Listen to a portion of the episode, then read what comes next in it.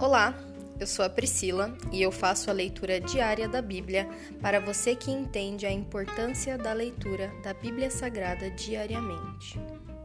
Que Deus esteja com todos.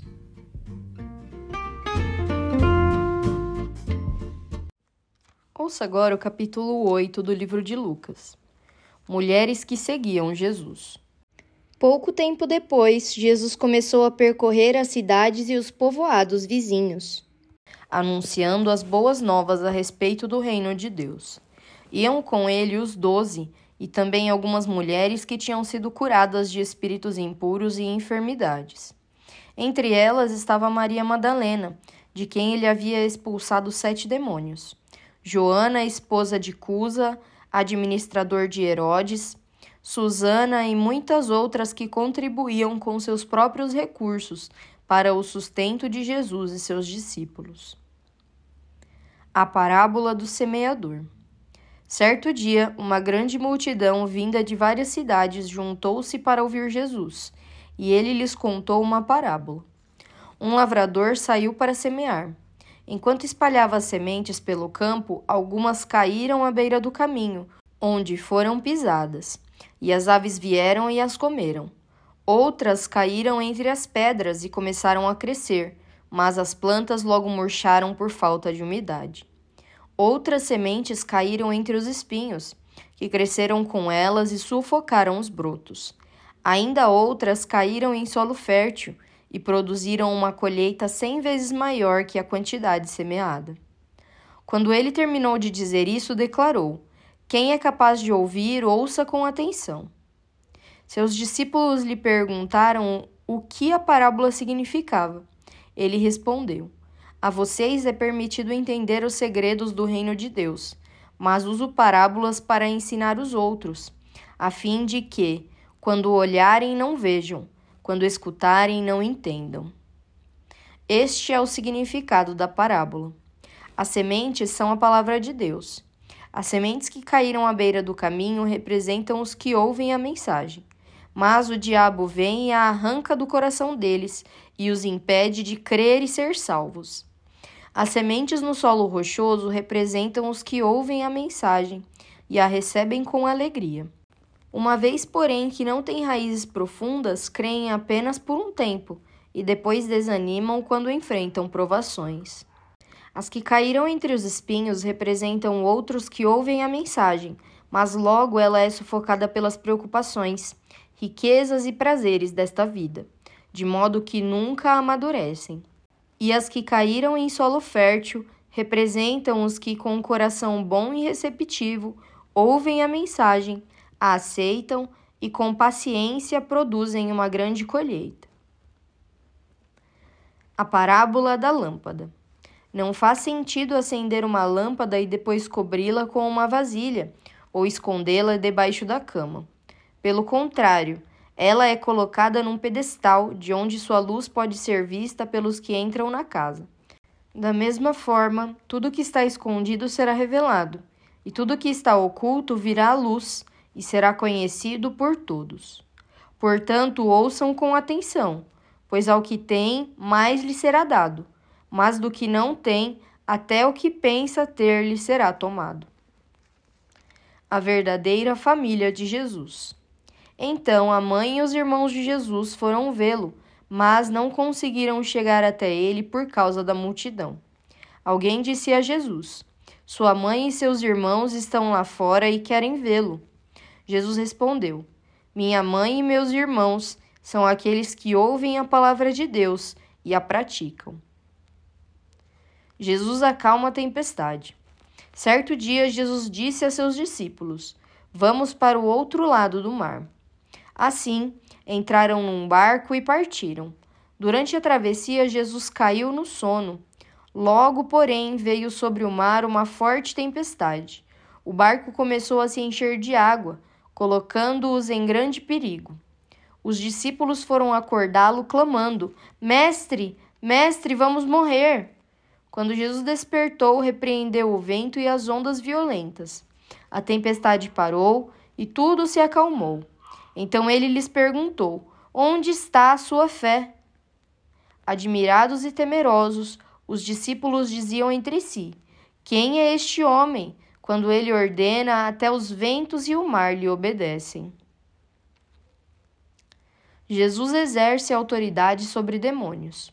Então, chegaram à região dos Gadarenos, do outro lado do mar da Galileia. Quando Jesus desembarcou, um homem possuído por demônios veio ao seu encontro. Fazia muito tempo que ele não tinha casa nem roupas e vivia num cemitério fora da cidade. Assim que viu Jesus, gritou e caiu diante dele. Então disse em alta voz: Por que vem me importunar, Jesus, filho do Deus Altíssimo? Suplico que não me atormente.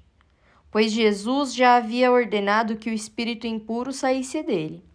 Esse espírito tinha dominado o homem em várias ocasiões mesmo quando era colocado sob guarda, com os pés e as mãos acorrentados, ele quebrava as correntes e, sob controle do demônio, corria para o deserto. Jesus lhe perguntou: Qual é o seu nome? Legião, respondeu ele, pois havia muitos demônios dentro do homem. E imploraram que Jesus não os mandasse para o abismo. Ali perto, uma grande manada de porcos pastava na encosta de uma colina e os demônios suplicaram que ele os deixasse entrar nos porcos. Jesus lhes deu permissão. Os demônios saíram do homem e entraram nos porcos, e toda a manada se atirou pela encosta íngreme para dentro do mar e se afogou. Quando os que cuidavam dos porcos viram isso, fugiram para uma cidade próxima e para seus arredores, espalhando a notícia. O povo correu para ver o que havia ocorrido uma multidão se juntou ao redor de Jesus, e eles viram o homem que havia sido liberto dos demônios. Estava sentado aos pés de Jesus, vestido e em perfeito juízo, e todos tiveram medo. Os que presenciaram os acontecimentos contaram aos demais como o homem possuído por demônios tinha sido curado. Todo o povo da região dos Gadarenos suplicou que Jesus fosse embora pois ficaram muito assustados. Então ele voltou ao barco e partiu. O homem que tinha sido liberto dos demônios suplicou para ir com ele, mas Jesus o mandou para casa, dizendo: Volte para sua família e conte a eles tudo o que Deus fez por você. E o homem foi pela cidade inteira, anunciando tudo o que Jesus tinha feito por ele.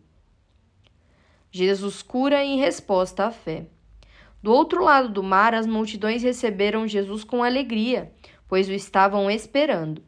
Então, um homem chamado Jairo, um dos líderes da sinagoga local, veio e se prostrou aos pés de Jesus, suplicando que ele fosse à sua casa.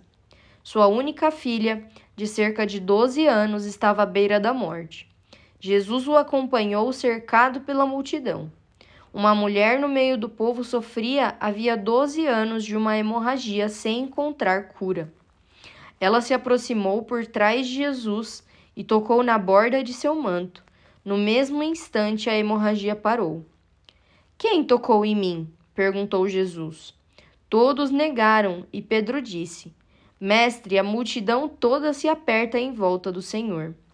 Jesus, no entanto, disse: Alguém certamente tocou em mim pois senti que de mim saiu poder.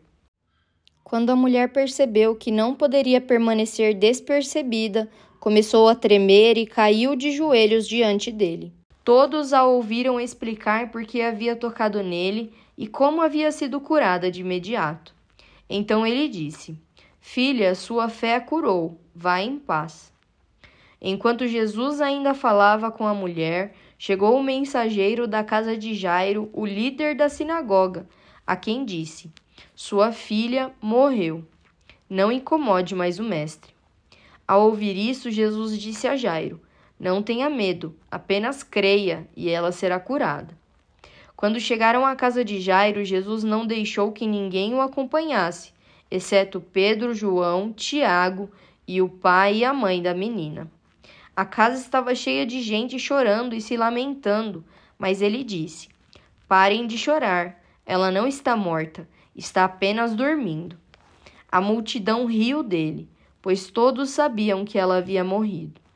Então Jesus a tomou pela mão e disse em voz alta: Menina, levante-se. Naquele momento ela voltou à vida e levantou-se de imediato. Então Jesus ordenou que dessem alguma coisa para ela comer.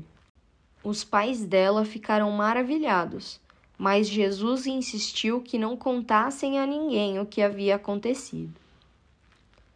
Se encerra aqui o capítulo 8 do livro de Marcos. Pai, graças nós te damos pela tua graça nas nossas vidas. Muito obrigada, Senhor. Muito obrigada pelos teus feitos poderosos e porque até hoje o Senhor continua fazendo eles, meu Pai. Basta apenas que nós creiamos em Ti, sabendo que nós já recebemos a Tua bênção, Senhor. Milagres ainda acontecem e nós testemunharemos dos Teus milagres por todos os lugares que nós formos, meu Pai. Nós te honramos, te agradecemos e te louvamos.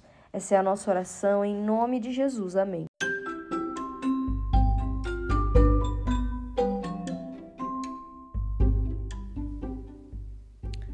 Você acabou de ouvir o Dali Bíblia, o podcast da tua leitura diária da palavra do Senhor.